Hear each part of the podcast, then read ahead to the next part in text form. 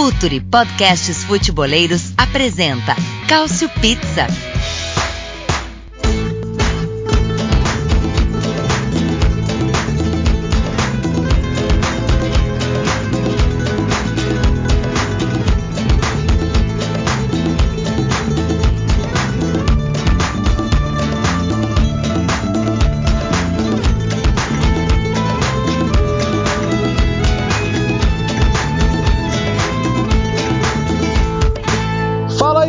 Pessoal do Future FC, estamos de volta. Este é o Cautio Pizza, edição 50, número redondo, número importante do Cautio Pizza. Então, que bom que estamos juntos, que bom que você pode chegar com a gente à edição 50. A gente que a cada duas semanas, sempre às quintas-feiras, fala por aqui de futebol italiano. É, voltou a rolar a bola na Série A depois da última edição. Né, a gente teve a volta também da Copa Itália com o título do Napoli. Então, muita coisa aconteceu e a gente vai poder debater isso aqui hoje. Ainda estamos impactados com Atalanta 3, Lazio 2, um dos melhores jogos da temporada, para variar, envolvendo a Atalanta do Giampiero Gasperini. Então vamos poder falar muito sobre isso aqui na nossa edição de hoje, apresentando os nossos convidados, começando por ele, né, que idealizou este podcast e deve estar muito feliz porque a gente chega hoje à edição 50, não é isso, meu caro Myron Rodrigues? E Léo, Farinha, Caio, juntei os meus amigos, todo mundo que eu gostava de ver falando de futebol italiano. Chegamos numa marca muito importante, cara, 50, o Costa Pizza já não é mais uma criança, né? É um vovô. Tô muito feliz de fazer parte, muito feliz e foi um jogão. Mundinho, Mundinho Papo Gomes Brasil cada vez maior. Ah, esse, esse realmente todo mundo tem obrigação de fazer parte. Deixa eu dar os parabéns ao Caio Bittencourt. Ô Caio, você lembrava ainda como era gritar campeão não? Seja bem-vindo. Olha, cinco anos assim, não, não, chega, não chegou a perder o gosto. Ainda estava viva a lembrança da Copa Itália, da Supercopa, mas é sempre bom gritar e renovar esse, esse grito. No mais, olá a todos. E além de um, um campano campeão da Copa, destacar outro campano líder da Série B. O Benevento, com toda essa campanha maravilhosa que tem feito, já praticamente está com acesso quase liquidado a volta para a Série A. Muito bem, é, para Benevento de Pipo Inzaghi, né? Tá dando volta no, no, segundo colocado na, na Série B. Parece o Liverpool da Série B, o time do, do Super Pipo. É, bom, e por último, ela que nos dá a sua honra, a honra de nos, de nos fazer companhia aqui, diretamente de Turim, Itália. Eu não preciso explicar por que a gente chama a Clara Buquerque, porque ela está sempre convidada.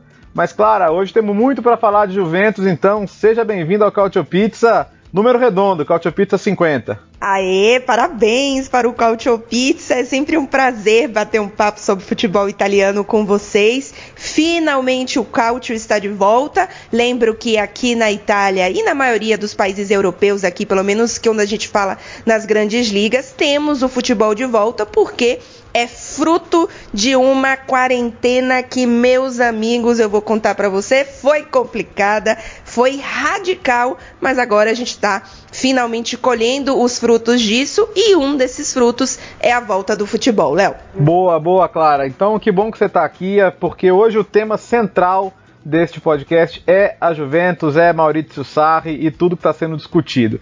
Se a gente olhar para a tabela, você vai achar que está tudo bem, né? 4 pontos para Lazio, 8 pontos para Inter, faltam 11 jogos e a Juventus é a favorita a conquistar o seu oitavo escudeto.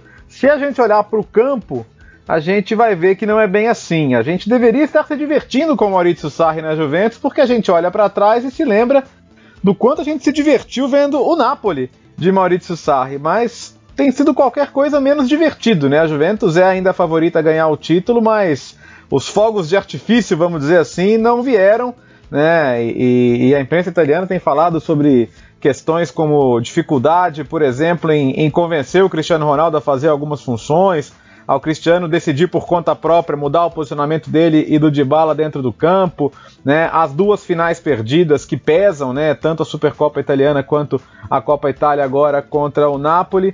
Então a, a Clara está aqui com a gente, é muito bom porque eu quero entender um pouco do, do humor que, que, que se vive em Turim. É, há, há, há um, o, o Tutosport, que é um diário muito influente em relação à Juventus, parece estar tá tendo um tom mais crítico em relação ao Sarri, até mesmo em relação ao futuro dele. Mas a Juventus, como diretoria, né, Clara, ela nunca faz um processo de fritura muito claro, né? A Juventus lá atrás, quando o Alegre começou mal, perdeu jogos, a Juventus chegou a estar tá em 12 lugar, teve muita paciência com ele e ele correspondeu entregando o título e depois um ótimo trabalho. É, passa, passa um pouco desse, desse humor aí do local. Como é que como é que Turim, como é que a torcida e como é que a Juventus como clube está vivendo é, é, um futebol que certamente não é o que o torcedor imaginava quando você contrata um técnico como é o Maurício Sarri, Clara. Léo, você falou muito bem sobre a questão da diretoria e do clima em relação ao que o clube passa é, não só para os torcedores, enfim, né, mas a imagem que o clube passa. É, é, muito difícil a gente ver esse clima de, de técnico cambaleando, de dúvidas no clube. A diretoria da Juventus não passa isso. O dia a dia no clube, a gente agora nem tá tendo esse dia a dia. Dia a dia já não tinha, né? Mas pelo menos uma vez na semana a gente ia nas coletivas, enfim, a gente tinha um contato um pouco mais próximo. Nem isso a gente está tendo. A Juventus, inclusive, não está fazendo suas coletivas prévia de campeonato italiano, nem online, como outros clubes europeus estão fazendo. Então, tá tudo muito distante nesse momento em relação à imagem que a gente tem da diretoria, enfim, do, do, do da parte mais do clube em si. Mas a gente vê uma mudança muito grande do tom da imprensa italiana em relação ao Maurizio Sarri. É, parece para mim um pouco do que eu já via em relação aos torcedores e a, até um pouco também da imprensa no Brasil, agora um pouco mais na Itália. Porque eu falo aqui já algumas vezes né, no, no Cautio Pizza que os torcedores da Juventus no Brasil são muito mais alarmistas e são muito mais é, imediatistas do que os torcedores da Juventus aqui. Porque, obviamente, eles têm uma cultura de futebol brasileiro que em três meses ou menos os, os técnicos são demitidos, né? Os torcedores aqui não têm tanto essa cultura, então demoram mais para começar a de fato é, não só criticar o técnico, mas passar da crítica para o desejo de que o técnico saia. E isso começou eu, assim, é, fiquei até um pouco surpresa, porque o Alegre, a sensação era de fim de ciclo, mas a, a, crítica ao Alegre era diferente, a que está sendo agora o Sarri. A crítica do Sarri é, é muito de decepção. E aí até eu tenho essa decepção também. E aí acho que o, o, Caio talvez sinta um pouco isso. Eu tinha a sensação, quando o Sarri chegou, de, de uma, eu tinha uma expectativa muito grande. E quando o Gattuso foi para o Napoli, era exatamente o contrário. Eu tinha, assim, eu cheguei a colocar nas minhas redes sociais que eu estava com pena dos torcedores do Napoli, porque estavam recebendo o Gattuso como técnico. E olha só o que a gente está tendo agora, seis, seis meses depois, né? Porque o Gattuso chegou no Napoli em dezembro. A gente tem um Gattuso ganhando seu primeiro título, um Napoli que se ajusta às peças que tem e um Sarri tendo muita dificuldade de fazer essa Juventus jogar. E, e, e, assim, claro, a gente não pode esquecer que no início do ano a gente tinha um Cristiano Ronaldo que tinha voltado a marcar, que marcou, se eu não me engano, 13 gols em 11 jogos, enfim, posso ter errado aqui um outro número, um de bala que voltava também a, a, a se encontrar em campo, mas neste retorno pós-pandemia, parece que tudo desmoronou, né? Tava tudo muito muito assim, o, o passo à frente tinha sido muito pequeno e aí de repente foram dados cinco, seis passos atrás. Vai, Caio, brilha. É, quanto, quanto a situação eu, eu da a bola pra você. Ai, meu Deus, começou assim.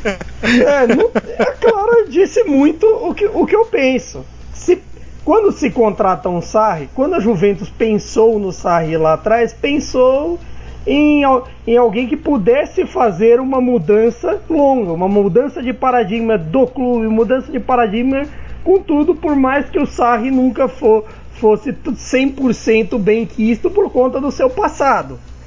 É bem, mas até que eu acho que a, a torcida italiana está cobrando, começando a cobrar agora um pouco menos do que a, a, do que a torcida Cristiano Ronaldo que ah, se o Cristiano não vai bem, se o Cristiano não joga escondido no bolso do Maximovic, é porque o Sarri é não sei que, não sei que lá e por aí vai. Eu, eu acho assim um pouco cedo, porque em vista que ainda, ainda tem campeonato, ainda tem a Champions vai, vai se resolver em agosto. É muito cedo para fa falar, mas de repente a, a perda da Copa, do jeito que foi, com aquele jogo meio amarrado com o Milan, que já não foi grande coisa, a própria decisão com o Napoli já dão sinais de que a coisa que a coisa parece que não vai longe. Mas, mas aí se o sistema do Sarri não funciona, talvez de quem seria a culpa principal? Dele ou dos atletas? Dele ou talvez de Rabiot, Bernardeschi, talvez das atuações de um Dybala, do próprio Cristiano que veio oscilando um pouquinho nesses jogos. Então, de, de repente é todo um conjunto de coisas que não deram certo, a própria relação do Sarri com Pjanic que se falaram em que se falou até em confusão fora de campo entre eles no La Estampa no fim de semana passado. A própria história a história do Pjanic que de uma possível ida para o Barcelona que estão falando bastante disso numa troca com o Arthur. Tem toda uma, que, uma questão com, com esse elenco. E não é fácil você mudar do dia para a noite um sistema vencedor, que deu certo, que deu, que deu em tantos títulos de campeonato e Copa na, Ita na Itália e que fez chegar, em, fez chegar em finais de Champions, que dava certo com o Alegre, mudar 360 graus para um modelo de jogo como o do Sarri. Não é fácil, mas no futebol hoje em dia não existe mais tempo. Se é que um dia existiu, sejamos francos. Então deixa, deixa eu colocar isso para você, Myron. Você acha que o Sarri tem um problema de ser daquela categoria de técnico que é muito casado com as suas convicções e aí na hora de repente de dar um passo ao lado para ganhar tempo ou ganhar confiança é um pouco mais difícil? Eu tenho a visão também que ele pegou pegou um rabo de foguete que é para poucos, cara. Eu vejo muita gente falar assim, ah, chegar lá na chegar lá na Itália, treinar Juventus, ganhar é fácil. Não, de fato é, ele tá quatro pontos na frente, porque ele tem o melhor elenco, os melhores jogadores, mas se tu não ganha, é muito pior. E se tu não ganha com as tuas convicções, é pior ainda. O Sarri, a gente precisa lembrar dos jogos grandes da Juventus temporada. Não teve um jogo que a gente, bom, confiável. A gente até batia na tecla aqui né? E falta isso também ao elenco também. A gente pega o Cristiano Ronaldo, pô, o maior jogador da história. Mas a gente pega o Dybala, que já tem 26 anos. Nunca deu o salto maior que necessário, mas na Juventus ele sempre foi meio que o dono do time desde que chegou, assim. A gente pega e vê alguma, algumas lideranças não correspondendo também como, como Bonucci. A temporada do Bonucci é decepcionante. As duas laterais da Juventus são muito fracas. Então aí quando tu casa com a tua com a tua filosofia, o teu modo de jogar, aquele ataque mais posicional que o Sarri gosta, sendo que ele tem três atacantes que gostam de se mover, Higuaín, Cristiano e, e Dybala, ou até o, o próprio Douglas, que a gente não sabe quando joga, né?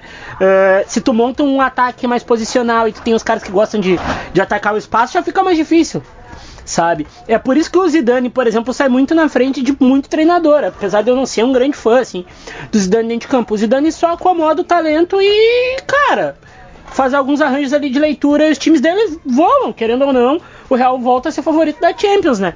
Então tem, tem duas coisas aí, tu ter a tua filosofia e tu pegar o time que é campeão seguido do país com, com todos esses problemas que eles têm, né? E não só questão de ser campeão, você ir para um clube em que o, a grande filosofia é vencer não é importante, é a única coisa que conta, já diz muito o que é a coisa, o que é a cobrança, que é a importância de vencer na Juventus. Eu discordo um pouco com relação a Bonucci Mal. Eu acho que o sistema defensivo da Juventus, a não ser o problema das laterais, que tá todo mundo resolveram fazer espetar os bonecos de todo mundo, que tá todo mundo machucado, eu acho que o sistema defensivo tem ido bem. Delite tem crescido, Bonucci mais ou menos, não tá o nível top que ele chegou a estar nos, nos momentos com Alegre, mas eu acho que, que, ele tem feito boas atuações. E a questão goleiros, para eles, nunca é um problema quando você tem Chesney, Chesney jogando campeonato e Buffon jogando Copa. E Buffon com 40 e tantos anos fazendo defesas que nele fez na, na final contra o Napoli. Deixa eu colocar um ponto então a mais aqui. Ô, Clara, é, muita gente discute se, se ele teria condição de jogar o seu jogo com, com esse elenco, né? E, e tem alguns pontos que estão me chamando muito a atenção. A questão das laterais. É, todo mundo sabe que a troca Cancelo-Danilo teve razões contábeis e que a Juventus, no final das contas, saiu perdendo tecnicamente, mas agora está num cenário em que você está tendo que improvisar o Matuidi, você já teve que retransformar o quadrado em lateral direito, então esse é um ponto. Tem o ponto de hoje muita gente discutir se não valia a pena ter ficado com o Mandzukic no elenco. É, há, há, há por aí uma sensação de que houve problemas de planejamento do elenco também, além do trabalho do Sarri que está um pouco aquém do que se imaginava, não? Nenhuma dúvida que tem. Isso já era questionado desde o início da temporada. A Juventus teve um mercado passado, né, agora já praticamente um ano que foi muito criticado por aqui. Primeiro, a Juventus focou na parte financeira, tanto é que vimos essa negociação do, do Cancelo com o Danilo, e uma Juventus que a impressão é que ela queria vender jogadores porque ela tinha, enfim, ali um, uma necessidade é, de caixa, uma necessidade financeira e que e isso acabou meio que deixando a Juventus de certa forma vítima da, desse pensamento e acabou errando, na minha opinião, e assim, não é realmente só minha opinião, muito no elenco, porque a questão das laterais, é, no início da temporada, todo mundo já sabia que em algum momento isso ia acontecer, porque você tinha um Alexandro, que nas últimas temporadas é um dos jogadores que mais jogava na Juventus, sem nenhum, é, sem nenhum substituto pegaram o Spinazzola e fizeram o quê? Mandaram para Roma. Então, assim, é, ficou na lateral direita. Aí trouxeram um Danilo, que eu acho que o Danilo é um ótimo jogador para montar elenco. Inclusive, defendo o, o Danilo como, como peça de elenco, porque ele é um cara que tem um, uma atitude profissional, assim, exemplar. E eu acho que, que elencos precisam de jogadores assim. O, o perfil do Danilo é muito mais é, necessário para a Juventus como composição de elenco do que o perfil do Cancelo, por exemplo. Só que você tem um Danilo que, vir, que viria ou não para ser titular, na minha opinião, num nível não para ser titular. Um Destilho que ou está lesionado ou também não está no mesmo nível. E aí você precisa improvisar o quadrado. E aí agora você tem a situação que no próximo jogo da Juventus vai ter que improvisar as duas laterais, né? Provavelmente com o Matuidi na esquerda, enfim. Então a, a montagem do elenco foi ruim em peças e foi ainda pior pensando no técnico que a Juventus trouxe. A, a, sensação é que a Juventus fez metade do caminho entre fazer uma revolução. Ela trouxe o cara para fazer a revolução, mas não deu para ele as armas. Então é, é aquela coisa de é, eu, eu vou ser revolucionária, mas só um pouquinho. Eu vou ser revolucionária, mas espera ainda. Então assim a sensação é que ela não foi até o fim e eu entendo que não tenha ido, mas eu acho que no mínimo na parte de de qualidade de, de elenco e de, de, peças de reposição, ainda que não perfeitas para o tipo de jogo do Sarri, a, a Juventus tinha obrigação de fazer. Tinha obrigação de fazer. Porque é um clube gigante que briga por Liga dos Campeões, que tem um orçamento é, que dá para fazer um, um planejamento e, e, e, na minha opinião, assim, foi absolutamente incompetente. Você acha, o, o, Caio, que o Sarri corre o risco de ser um novo Didi Maifred, não? Até porque faz exatamente 30 anos que ele foi contratado, né? E ele tinha aquela coisa do, do bom jogo, do, da filosofia um pouco diferente de, de, de, de, algo histórico no clube, né? Que era, sei lá, Trapatone, etc. E, mas que não se deu tempo para que pudesse funcionar, até porque os resultados não vieram rapidamente, não? Pode ser isso também, mas agora eu, eu acho que talvez a revolução tenha sido feita pela metade, não sei se talvez por limitações financeiras, por alguma questão ali ou outra de salário, você contratar jogadores ainda na época do Alegre a custo zero, aí depois você vê que não é tudo isso, de repente, mais uma vez, esse podcast fala mal de Rabiot foi a mãe do Rabiot. Eu, eu acho que esse, esse um objeto misterioso não deveria nem ser mencionado. Olha, é. A mãe do Rabiot vai processar cada um de nós. Eu espero que. Eu, não, ah, isso não tenha dúvida. IP aí vai pegar todo mundo, Guriza. É verdade. Não que, não, não, que, não que ele não mereça, mas eu acho que nunca houve um hate. Tá, acho, que, acho que, assim, na, na escala do hate do Cautio Pizza, acho que o, o Rabiot só perde pra aquele que não deve ser nomeado, né? Não, mas é por aí. aquele que não deve ser nomeado mereceu isso. É tipo assim, o Rabiot é, é o. Você está querendo é me dizer que o Rabiot não mereceu? Aquele, aquele lá, ele é hors concours, não conta. Então, o Rabiot número um deste podcast na relação ódio de todos os integrantes. Mas peraí que eu fiquei curioso agora. Ô, ô, claro, ô, ô, claro, o Rabiot é a malaça em pessoa também, não? Ah, então, ele, eu só, eu só, não, eu só, eu só tive uma, uma entrevista com ele, é, porque, é, vamos combinar, gente, desculpa, eu não peço o Rabiot em entrevistas. É, ele não foi, ele não foi antipático, não, com, não vou falar mal além do que é necessário, Tá. mas também não é, né, aquela pessoa assim tão, tão agradável, né? Vamos combinar. Tá bom. Ô, Caio, a, gente- a gente teve que. Aqui a gente só Caio, fala a mal do teve- profissional. Pessoal é outra história. Tá, pode continuar, Caio, que a gente tava falando do Rabiot, realmente. Não, sim, realmente era uma pauta necessária. Dito isso, é um pouco complicado você fazer revoluções pela metade com relação até a quesitos de salário. Mesmo porque, é, de novo citando o Rabiot, sete, você entrega, pagar 7 milhões por temporada para ele e, por exemplo, pagar menos pro Pjanic é um escândalo.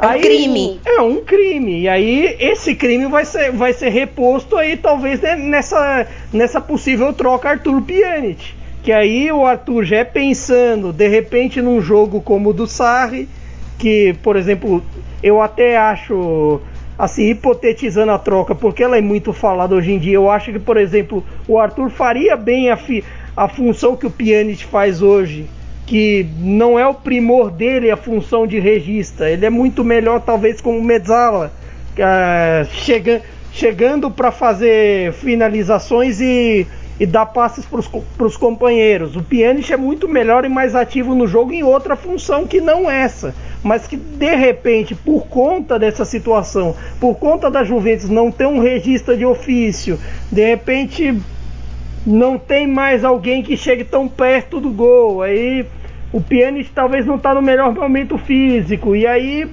você fica tentando adaptar, o, adaptar um elenco pensado para outra maneira de jogar com a sua maneira. E aí acaba travando um pouco a coisa. E até curiosamente ne- nesse mercado, nesse mercado do verão passado, o Sarri não, não pensou tanto no seu jogo, pensou em adaptar, em mais se adaptar ao ambiente do que o ambiente se adaptar a ele. Talvez seja um pouco disso que, por exemplo, esteja faltando o ataque da Juventus, que era o que, que mais, se pensa, mais se pensou quando se contratou alguém como o Sarri. Então, eu acho um baita erro de, de montagem de elenco você trazer dois jogadores, porque eles são de, eles vão chegar de graça, que é o caso do Rabiot e do Ramsey, e abstrair que, primeiro, o salário deles vai ser muito mais alto, porque eles vêm de lugares onde os salários são muito, muito altos, e aí você aumenta a sua folha salarial que já tinha ficado muito grande por conta do Cristiano Ronaldo, você força os outros jogadores, como você bem falou, o Pjanic ganhar menos do que o Rabiot é um crime. Então aí você vai ser forçado a aumentar o salário dos seus jogadores, que são jogadores, né, que já tem uma história na Juventus, que são importantes, o capitão da Juventus, enfim. Você não pode trazer os caras que nunca fizeram nada, né, com um salário acima. Só que aí o pensamento da Juventus, e pra mim, pra mim tá aí o- um dos maiores erros do mercado, foi eu não vou gastar nada trazendo eles. Então depois a gente se vira o que, que vai acontecer no meio-campo, mas eu vou focar de que eu não vou gastar nada neles. E a Juventus tem feito isso com diversos jogadores, não são os dois primeiros. É, é claro que você precisa ter em mente oportunidades de mercado. Mas, pô, a, a Juventus do- dois caras assim, dois caras com salários muito, muito altos e dois caras que tinham claramente um problema de adaptação física, porque eram caras que estavam jogando pouco, enfim, caras que tinham lesões eh, grandes. Então, assim, eu acho que a, a Juventus errou muito na gestão do, do- na montagem desse elenco, independente dele ter sido pro Sarri ou pro próprio Alegre. E aí a gente tem mais a atuação dos, dos jogadores atuais, né? Que eu acho que é algo que a gente precisa falar também.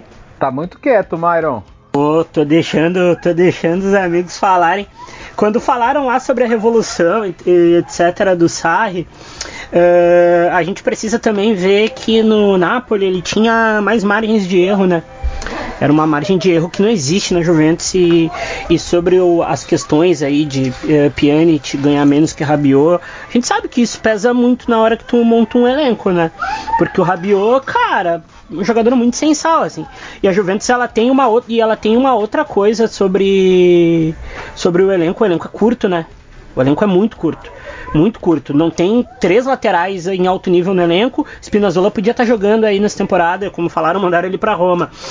Uh, o Higuaín não tem um reserva da mesma característica. De, olha, arrisco a dizer que a Juventus não tem dois centroavantes desde o Morata. Né? Então é muito complicada a situação da Juve. A, a Juve tem um tem um, um, passo adiante a dar também, que é a transição que muita gente está dando. Muitos clubes grandes na Europa já estão dando. Real Madrid está dando transição. O, o próprio Bayern, que está fazendo uma transição belíssima. O Liverpool, que tem um elenco de idade para jogar mais 4, 5 anos junto. E a Juventus está parada, né? E a gente não sabe se é por falta de dinheiro ou uma falta de montagem de elenco de fato. Ou se, foi, ou se também foi uma outra coisa que a gente não, não se liga, que é a saída do Marata, né? Aham. Uhum. Agora eu vou te cutucar, hein, Myron? Tô falando do Arthur aí e tal. Eu sei que você gosta de falar do Arthur. É, sei que você enxerga muita, muita coisa que ele precisa melhorar no jogo dele. É, é, o, o Caio tava falando agora do, do, encaixe dele, que enxerga o Arthur até possivelmente como redista. Uh, onde que você vê esse encaixe, caso de fato ele vai jogar na Juventus? Eu tava tendo uma discussão agora aqui no grupo de WhatsApp sobre isso.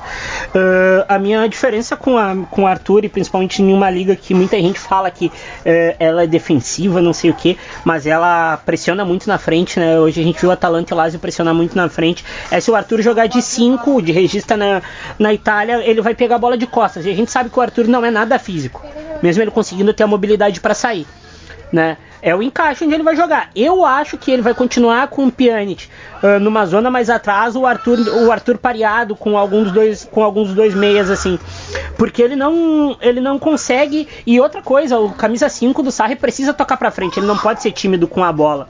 Só se a gente for pegar aí o Jorginho, que foi o que mais deu certo com ele. Mas esse, o... oh, oh, desculpa interromper, oh, Myron. E se, e se o Pjanic for na troca? Então, aí é outro problema sabe? Aí ele vai ter que colocar. Mas eu acho que vai. É, eu acho também acho que, não vem sim. É.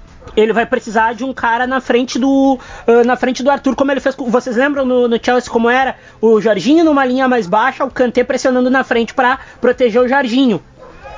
Aí a gente vai precisar de um cara que fisicamente não é confiável, que é o Kedira, um jogador de Copa do Mundo. O Kedira é um fenômeno mas o Kedira não consegue jogar 10 jogos.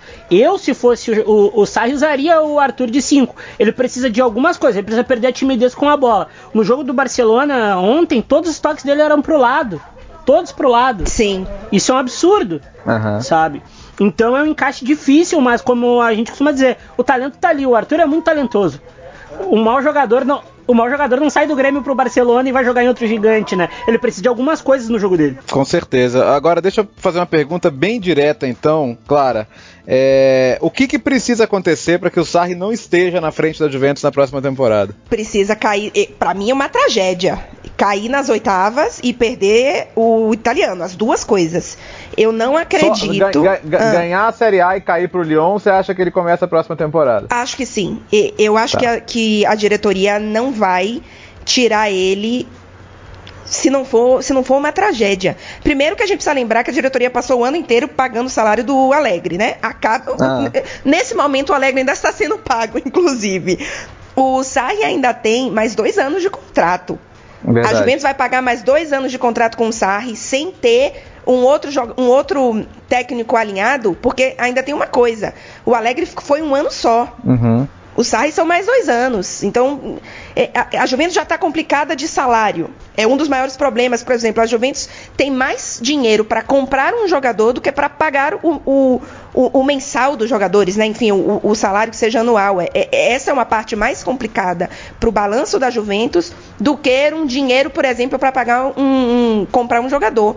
Então, eu acho que a Juventus só demite o Sarri numa tragédia, e a tragédia seria cair na Champions e perder o campeonato italiano, as duas coisas. Você acha que nesse aspecto, Clara, os, os, os senadores ajudam? Que eu já vi o Chiellini defender o Sarri, explicando como o jogo dele é diferente, acho que o Buffon que deve ficar mais uma temporada. Você acha que nesse aspecto é, essas figuras ajudam a segurar? Acredito que sim. Inclusive, é, está, hoje praticamente começou a sair é, na imprensa italiana que o jogo com o Bolonha, né, que foi o último da Juventus vencido depois da, da final da Copa Itália, é, os jogadores tiveram uma conversa, enfim, com justamente o Buffon, o Chiellini, né, os líderes de, desse elenco, com o grupo inteiro e com o Cristiano Ronaldo para tentar justamente é, diminuir, digamos, esse, esse ruído que aconteceu entre o Cristiano Ronaldo e o Sarri, né, que foi a questão do Cristiano Ronaldo não querer jogar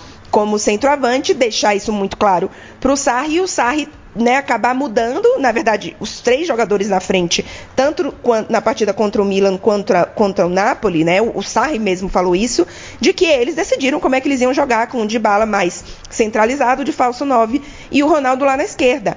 E é curioso que tanto na partida contra o Milan contra, e contra o Napoli, durante os jogos, né, acompanhando pelas redes sociais, enfim, Twitter e, e aqueles enlouquecidos é, fãs apenas do Cristiano Ronaldo e, e nada mais né, no, no mundo existe, a maior crítica era o que o Ronaldo está fazendo preso, isolado na esquerda. O que o Ronaldo está fazendo preso? Uhum. Quem colocou ele lá? Esse técnico foi o Cristiano Ronaldo. Ele mesmo, ele né? mesmo se colocou Quem lá. colocou ele lá? Ele mesmo. então, assim, é óbvio é o que. parquinho os... de diversão dele lá, pô. É, é. Pois é. então, assim, é, é, claro que o Sarri tem culpa. Óbvio que tem. Mas a questão não é só ele. É, tanto é que, por exemplo, na, na partida que o Bernardeschi esteve no lugar do Douglas Costa, o ataque já, se já, já mexeu um pouco mais, porque o Bernardeschi não fica tão, tão na ponta, né? Não é um ponta tão clássico assim quanto o, o Douglas Costa. Então, são muitos, sabe, são muitas coisas. Não dá pra virar, ah, é o Sarri, ah, é o Cristiano, ah, é o Dybala. Não é, gente. Né? É um conjunto de coisas que, que fazem o time funcionar ou não funcionar. É, boa, boa, boa reflexão. Mas enfim, não temos só Juventus para falar, né? Temos o resto da rodada também e, e, e quanta coisa aconteceu entre domingo e quarta-feira, né? No, no, domingo a gente estava encantado com primeiro tempo da Inter contra a Sampdoria, dois gols de uma qualidade impressionante. E eu terminei o domingo achando que a Inter ainda poderia falar alguma coisa nessa disputa pelo título. Mas aí chega o Sassuolo, que sempre que aparece em San Siro apronta. Contra a Inter, então, é uma festa. E busca o 3 a 3 no final. Um jogo cheio de erros da Inter, muita discussão sobre, sobre a escalação. Ô Caio, sendo o Sassuolo essa, é, esse carrasco da Inter e, e, vindo num momento tão positivo quanto o de domingo, o, o, o Conte não exagerou nas rotações, não? Talvez. É que assim, é muito complicado você rever, rever o jogo entender certas mudanças, entender por que Eriksen só jogou uma hora, só jogou 60 minutos e por que, por exemplo, Gagliardini jogou 90. Gagliardini, que diga-se, é o grande responsável por esse 3 a 3 seja pela falha no terceiro gol do Sassuolo, seja por ter fé, por ter nomeado a escala David para a escala Gagliardini. Então, nesse, nesse caso, é um pouco. É, assim, ele subestimou o Sassuolo um pouco.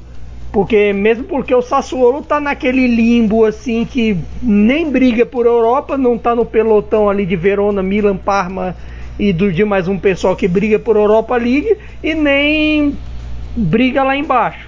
Tá ali em 11 primeiro esperando talvez alguns jogadores esperando propostas por aí e vamos ver o que dá. Dito isso, a Inter não podia perder ponto como foi o de hoje, que teve. De hoje que estamos gravando, quarta-feira, que teve por várias vezes o jogo na mão, teve por duas vezes a bola do jogo, uma com aquela do Gagliardini, a famosa, e outra com o Candreva 3 a 2, no 3 a 2 que teve uma bola para matar e chutou em cima do Concili. E, e, ficou muito complicado. Não acho que assim que a Inter está jogando mal. Até disse meio exageradamente que a Inter tinha piorado bastante, que já não merecia por bola estar entre os quatro da Champions. É um exagero comparado a a, a, própria atuação dessa quarta e a própria atuação de domingo contra a Samp, que foi muito boa. É um exagero, mas eu acho que o Conte tem sido meio meu bem, meu mal nessa, porque ele, ao mesmo tempo que consegue com o time titular ter boa, boas atuações, alguns jogadores bem, nas trocas ele tem mexido muito mal. E, ne, e nessas trocas e até manutenção de alguns jogadores em campo acabaram se esvaindo os resultados. O sistema defensivo já não está funcionando muito bem E isso complica. É, e o curioso, né? E até a gente discutiu isso, né, o, o, o Myron, antes da. no nosso último podcast, antes da volta, com, com o Anderson Moura aqui, que, que essa posição do Eriksen. E isso ele encontrou, né? O Eriksen fez jogos bons, especialmente o da Sampdoria. Então isso parece ser, entre aspas, um problema a menos, né? É, esse é um problema a menos. O Eriksen encaixou bem e, pô, jogar com o Lukaku e, e, e Lautaro é muito fácil, né? Ele, e ele é um cara que gosta de, entre aspas, descansar quando tá sem a bola, então facilita muito porque você tem uh, dois cachorros mordedores ali atrás. Você tem o, você tem o Barelau, o Senzi e o, e o, e o Brozovic atrás. Mas a Inter é bem consistente, né? Foi, fez um grande jogo no final de semana e nesse muito mal, assim. Eu, eu, acho que é o que tá faltando no trabalho do Conte, né? A consistência, manter uh, alguns jogos bons. A gente vê a Inter até oscilar dentro do próprio jogo. Uh, a gente precisa lembrar da, da, do jogo contra o, o Borussia Dortmund na, na Champions League, que no primeiro tempo o torcedor parecia que ia fazer 4-5 e na segunda parte foi totalmente oposto, né? É verdade, essa coisa dos tempos da Inter, a Champions League já mostrava isso muito claramente, né? Falando em claramente, Clara, perdão do trocadilho, é, eu quero saber o seguinte: você não tem a impressão que às vezes o Conte bota essas escalações para mandar um recado, para falar, ó, oh, ainda não tenho o elenco que eu preciso para ser campeão? Você sabe que eu acho que ele de fato fazia isso no início e, e acho que ele ficou meio vítima uhum. disso, porque como ele fazia isso, ele não montou esse time. É, o time não. É aquela uhum. coisa. Qual é o time titular da Inter, né? É, chegou o Eriksen, não, vai ser titular. Conte demorou. Até acho que essa, isso é uma das coisas que faz parte. Claro, tem a adaptação do jogador e tudo. E finalmente encontrou agora. Mas assim, a sensação é que ele rodou tanto o elenco que essa Inter se tornou, mesmo quando ela é boa, ela é inconstante, né? Porque é, parece que ela não tem rodagem suficiente, maturidade suficiente para manter a boa atuação. Então é, é, é um time pouco confiável. É, e que você não sabe bem o que esperar, né? Ah, vai ser um bom primeiro tempo, vai ser um péssimo, sabe, segundo tempo. Quinta que eu vou ver hoje em campo. Então acho que o Conte ficou um pouco vítima é, disso que ele começou a fazer. Acho que talvez por um, tinha ali alguma razãozinha, mas nem tanto, na minha opinião. Eu, eu acho o elenco da, da Inter é, bem bom para briga de título de Liga dos Campeões, não, mas eu acho um bom elenco para briga de, de campeonato italiano, para brigar por vaga em, em Liga dos Campeões. Eu acho um elenco muito bom. E ele né, acabou se perdendo um pouco nessa, nessa história, na minha opinião. Bom, é, eu, vou, eu vou inaugurar uma nova sessão aqui que é lendo os tweets do Arthur sobre os jogos da Inter. o Arthur Barcelos, você sabe Pô, que, ele é o, que ele é o nosso editor aqui, né? Então talvez ele corte, mas espero que não. É, ele escreveu: É por causa de dias como o de hoje que eu não sentia falta dos jogos da Inter. Existia toda uma expectativa para ver o resultado da preparação do Conte, que realmente foi boa. A Inter é quem voltou em melhor forma física e técnica na Série A. Mas no final das contas, e não é uma questão de elenco, porque os grupos de Atalanta e Lazio são mais limitados de um patamar inferior, mas de mentalidade. Jogavam muito bem com o Spalletti também, mas não venciam jogos como o de hoje. Falta ainda um longo caminho para a Inter encostar na Juve. Muito bem, está registrado então, viu, Arthur, aqui a sua opinião. É, Arthur, aliás, faz um brilhante trabalho na nossa edição. Acho que a gente nunca registra isso o suficiente. E toda semana ele está fazendo esse trabalho muito bom aqui. Se não pelo fosse Arthur, a gente não tava nem no ar, pô. É verdade, é verdade. Então, obrigado aí. Está registrada a opinião do, do nosso editor de áudio, o Arthur Barcelos. Ô, ô, ô Clara, a gente está impactado ainda pelo Atalanta e Lazio. E assim, é, você já falou isso no começo, mas eu quero mais, eu quero mais o sentimento de quem está aí. É, Bergamo, né? Bergamo foi muito pesado, né? Saiu da euforia absoluta para aquele estado terrível, aquelas cenas de, de caminhões de, de, de, com caixões na rua, foi muito, muito, muito pesado. Acho que é, é aquela situação em que todo mundo na cidade conhecia alguém que foi afetado pela, pela pandemia. E a Atalanta volta, já faz quatro gols num jogo, uma virada como a de hoje. Então eu queria, é, queria uma análise sua do aspecto humanitário também, né? O que, que deve ter significado para a cidade voltar a vibrar com a Atalanta. É, é uma sensação de, de recuperação muito grande, Léo, porque é claro que a gente teve isso ainda mais forte aqui no norte, né? E eu moro em Turim, que fica uma hora de, de Bergamo. Eu, inclusive, não conheço Bergamo. A Atalanta jogando a Liga dos Campeões estava em Milão, né? Então fiz jogos da Atalanta, mas em Milão, não em Bergamo. E, e, e a sensação muito grande de, de um país se recuperando e isso ainda mais forte no norte e aí mais especial é, em Bergamo. Inclusive, no início né, das conversas de volta de futebol, era um assunto muito delicado, porque a gente sa sabe que, que o futebol, enfim, faz parte da sociedade, foi a última coisa dentro da, das possíveis a, a, voltar, né? Quando o futebol voltou, a gente já tinha comércio aberto, a gente já tinha é, parte de até academias abertas, enfim, já estava tudo aberto, com exceção, claro, das coisas que envolvem aglomeração, mas é, é, era uma das coisas que faltava voltar mas é, é, era muito delicado, né? Porque você tinha uma sensação de de que, ok, as outras coisas precisam voltar, mas o, o futebol é, é só a parte do entretenimento. A gente sabe que não é, né?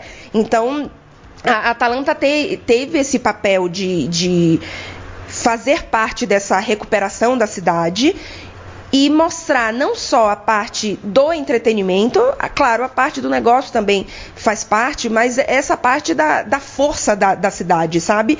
Porque a Juventus, a Juventus, a Atalanta, quando fez seu último jogo pela Liga dos Campeões, a situação aqui já era, é, né? terrível, tanto que os jogadores eh, tinham já fazendo, já faziam homenagens à cidade e tudo.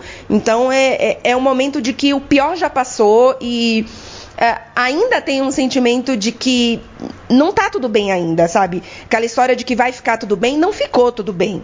Mas é, existe um depois, né? E, e, a Atalanta mostra isso. Pensando pelo lado do futebol de uma forma muito bonita, né? É, e acho que representa muito esse, esse momento de que não ficou tudo bem, mas a gente tem para onde ir daqui para frente. E, e, tem sido muito bonito acompanhar. Boa, é importante esse, esse testemunho, né? Porque Bergamo realmente sofreu e, e tem toda a história da, da, do jogo de, de San Siro contra o Valência ter sido um, um potencial difusor do vírus, né? O que é muito provável pelo, pelo cenário que a gente conhece.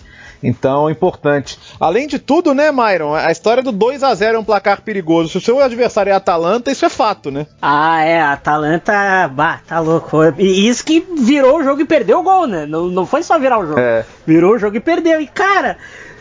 É, como é bom ver jogar, né? Zapata nem num dia tão bom, mas puta merda, é bom ver jogar. Malinovski hoje fez um jogo, como quem diz, ó, oh, posso ser titular disso aqui também. Papo Gomes nem se fala, Tebor. Então, a, a, e a Lazio perdeu a chance de ouro de fincar a pé na, na, na, briga pelo título. Mas foi um jogo completamente maluco, assim, né? A Lazio iniciou o primeiro tempo voando, atropelando. Uh, se, se fez valer o, um, erro do, um erro de saída de bola da, da Atalanta e um gol contra absurdo do absurdo do, do The Room. Mas, cara, a, a, eu tava conversando com uns amigos portugueses sobre a Champions League. Se eu acho que se ela terminasse hoje, o melhor jogador da, da competição seria da Atalanta, seria o Illicit. E a Atalanta, cara, ela não tá proibida de sonhar, né? Não tem mais fator casa, é um jogo só e vai, vai ir mais uma vez para Champions League graças à tabela e cara, tudo pode acontecer na temporada de sonhos para uma cidade que sofreu bastante, né? É verdade. E o, o Caio, a, a, nesse podcast sempre bancamos Malinovski, hein? Que golaço, hein? Realmente, o Malinovski até ele tava meio na dúvida se ia jogar ele ou se ia, se ia voltar o Ilitite, mas ele jogou e jogou muito bem. A Atalanta até disse antes do jogo, antes do jogo que assim que a Atalanta pode começar com 5 a 0 contra, que eles vão dar um jeito de fazer pelo menos um 5 a 4.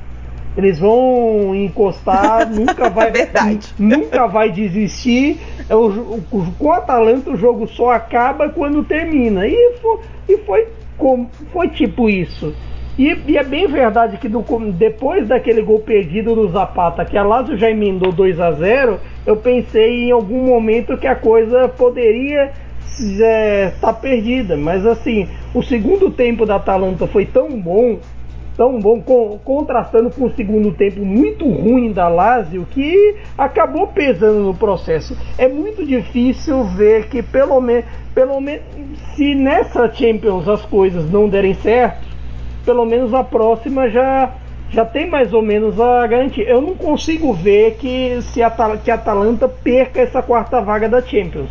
Eu não consigo assim enxergar que eles de repente vão tropeçar em alguns duelos e de repente Roma ou Napoli entrem de vez na briga. Eu acho até Eu acho até, por exemplo, quanto ao Napoli, que já tá de férias até a Champions League. É mesmo? Já tá de férias? Ah, mas não, não, não dá para dar uma embalada, não, ô, ô, ô, Caio? Eu acho não no quesito Napoli. Se dependesse dele, poderia. O problema é depender dessa Atalanta tropeçar. Dessa Atalanta que cresce, no, cresce nos jogos grandes, como foi, foi o dessa quarta, que que ganha com autoridade, como foi do Sassuolo no domingo, eu não consigo conceber que eles percam pontos, que a distância que hoje é de 12 vai cair.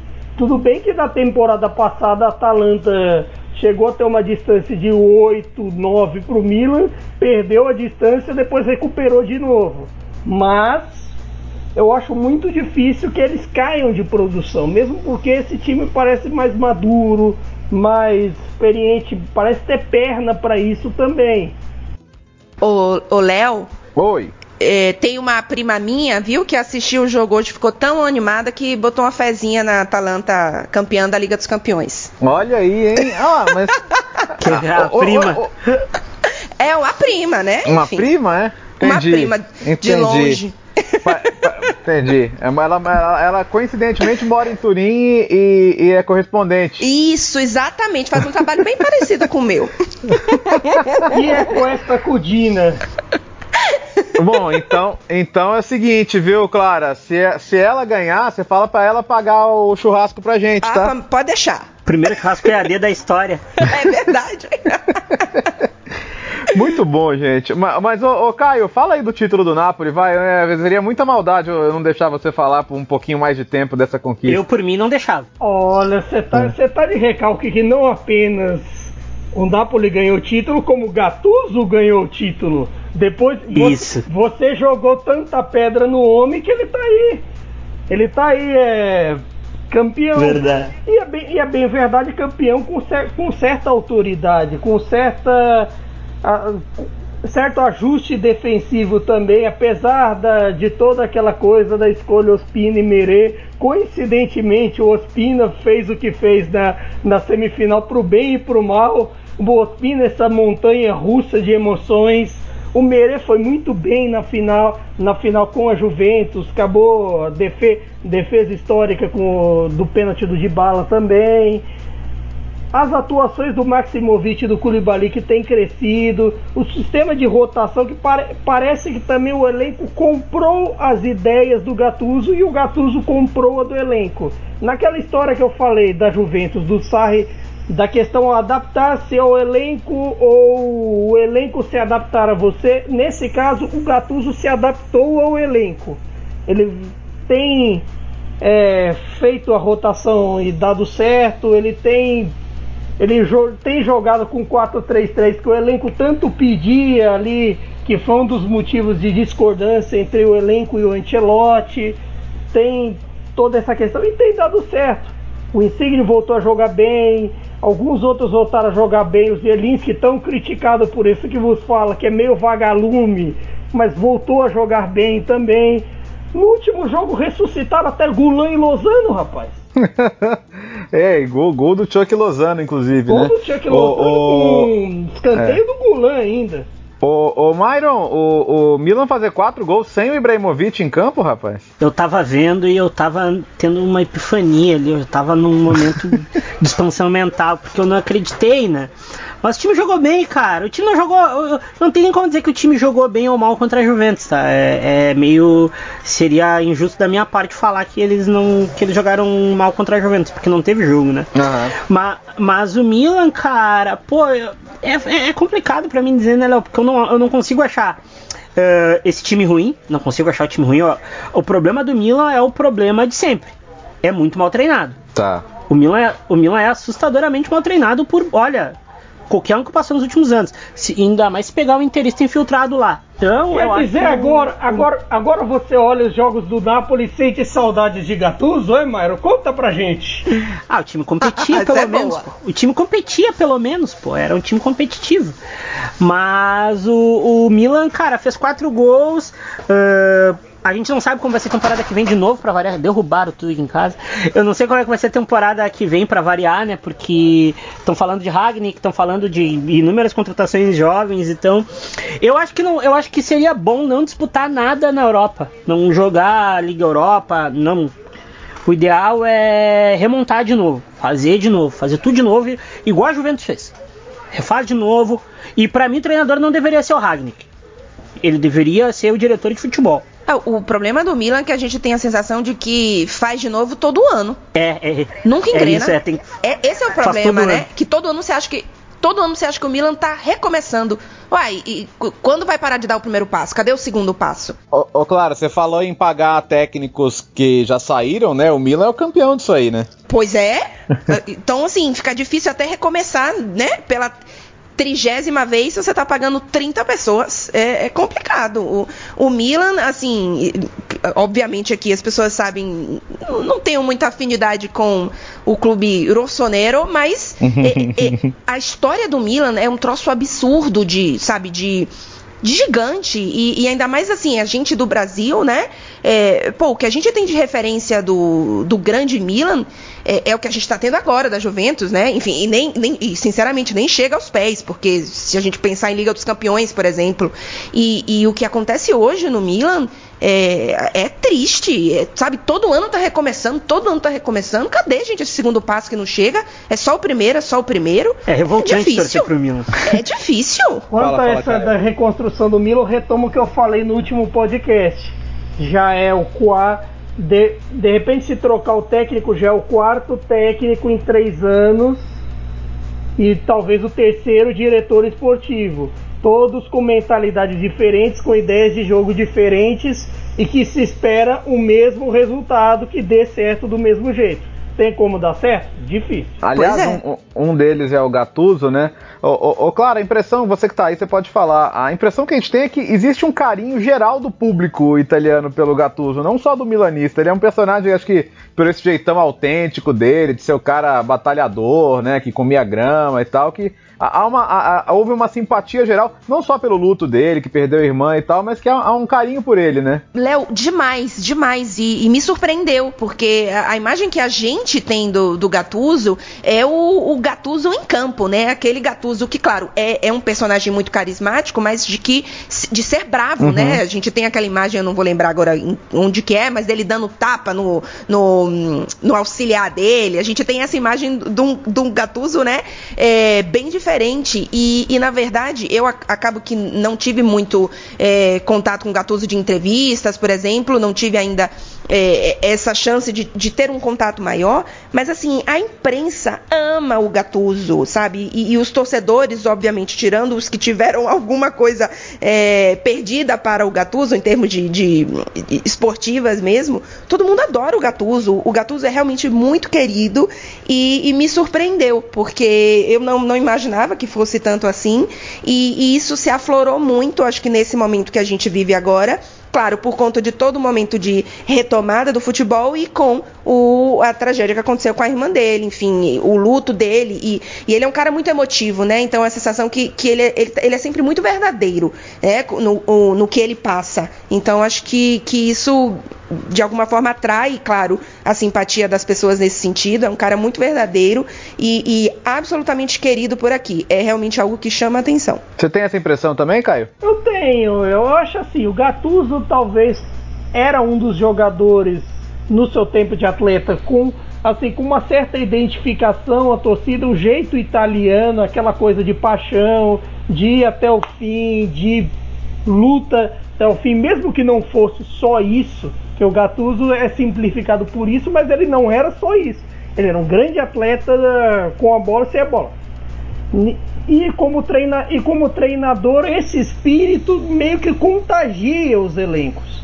Meio que, assim, o aspecto fora de campo do Gattuso com relacionamento de jogadores é, é, é até melhor do que o aspecto tático dele. O aspecto tático dele, em alguns aspectos, tem evoluído, ele se mostra disposto a aprender e tudo mais, mas o melhor aspecto dele é talvez nesse início de carreira é, é o pé de igualdade que ele põe com os jogadores, o pé de igualdade que ali ele, ele vira quase como mais um, não sei se pela proximidade com o passado recente de atleta, mas de repente ele soube, sabe lidar melhor com certas coisas e, e por conta disso os resultados do Milan até certo ponto colocou um time que agora a gente vê que talvez não fosse tão bom assim como a gente pensava para brigar por Champions League até a última rodada.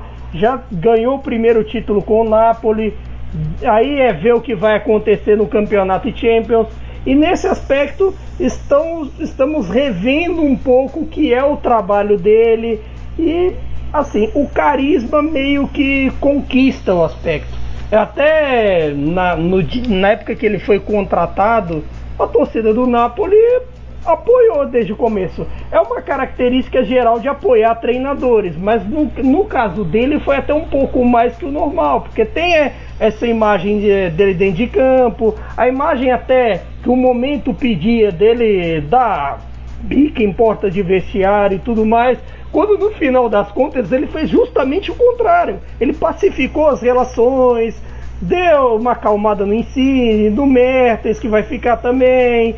E e, toda, e todo um aspecto que virou de 360 a relação com o Napoli. E, e olha que a, que a relação do Napoli com treinadores e jogadores milanistas, por mais que nessa era aureliana, que eu chamo do período de Laurentiis, ex-jogadores, ex-milanistas como Donadoni e Ancelotti não tenham dado tanto certo, Ancelotti pela metade, mas é, ele já chega com um certo sabe, com uma aura maior. Oh, bom, tá subindo a plaquinha aqui dos acréscimos, então quero agradecer aos três e pedir um destaquezinho final.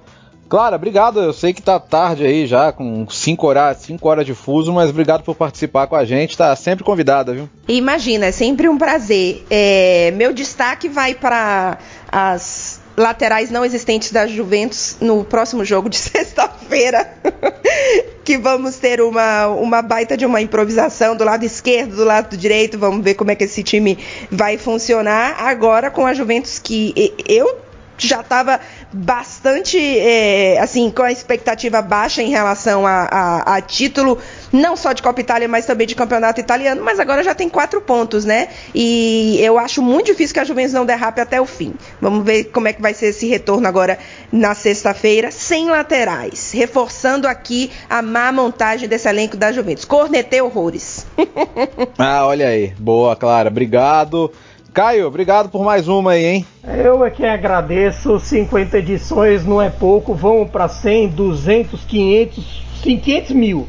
Mas dito isso, como últimos destaques, a questão da Lazio, evidentemente, que por mais que o segundo tempo tenha sido ruim, eu acho que ainda dá para sonhar, embora talvez nós vimos que o banco talvez não seja lá, lá, grandes coisas, que o time sentiu a falta do Luiz Felipe na zaga, sentiu a falta do Lucas Leiva machucado no meio campo. Por mais que Milinkovic Savic tenha feito uma grande partida, Immobile mais ou menos apagado, não bastou. A Lazio precisa de mais, a Lazio precisa recuperar, porque para disputar com a Juventus você tem que estar tá ganhando sempre. E dito isso, com outro, outro destaque, a Roma, que por mais que eu ache difícil que ela vá alcançar a Atalanta, Zeco tem feito milagres naquele ataque. A Roma é Zeco e mais 10, mesmo com todo aquele caos, caos administrativo, Petraque saindo, com tudo acontecendo fora, fora de campo caos, mas dentro de campo há sempre a garantia de que Zeco vai resolver. E ele resolve de novo.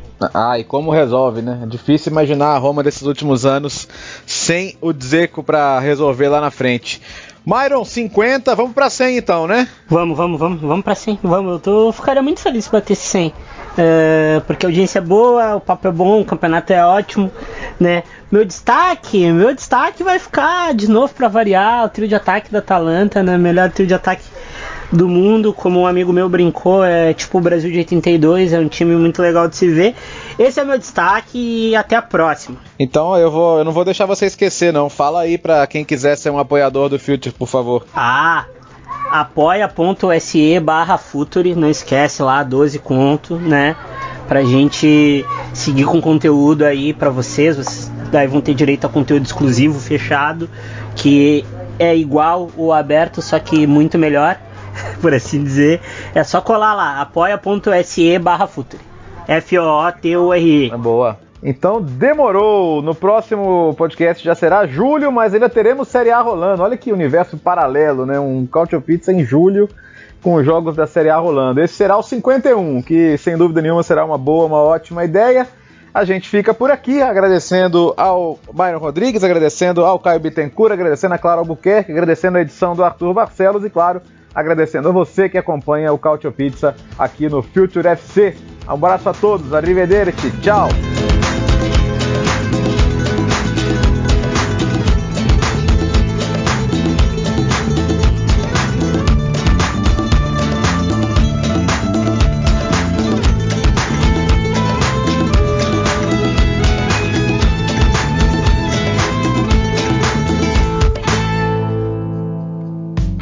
Futuri apresentou Cálcio Pizza. Acesse www.futuri.com.br e pense o jogo.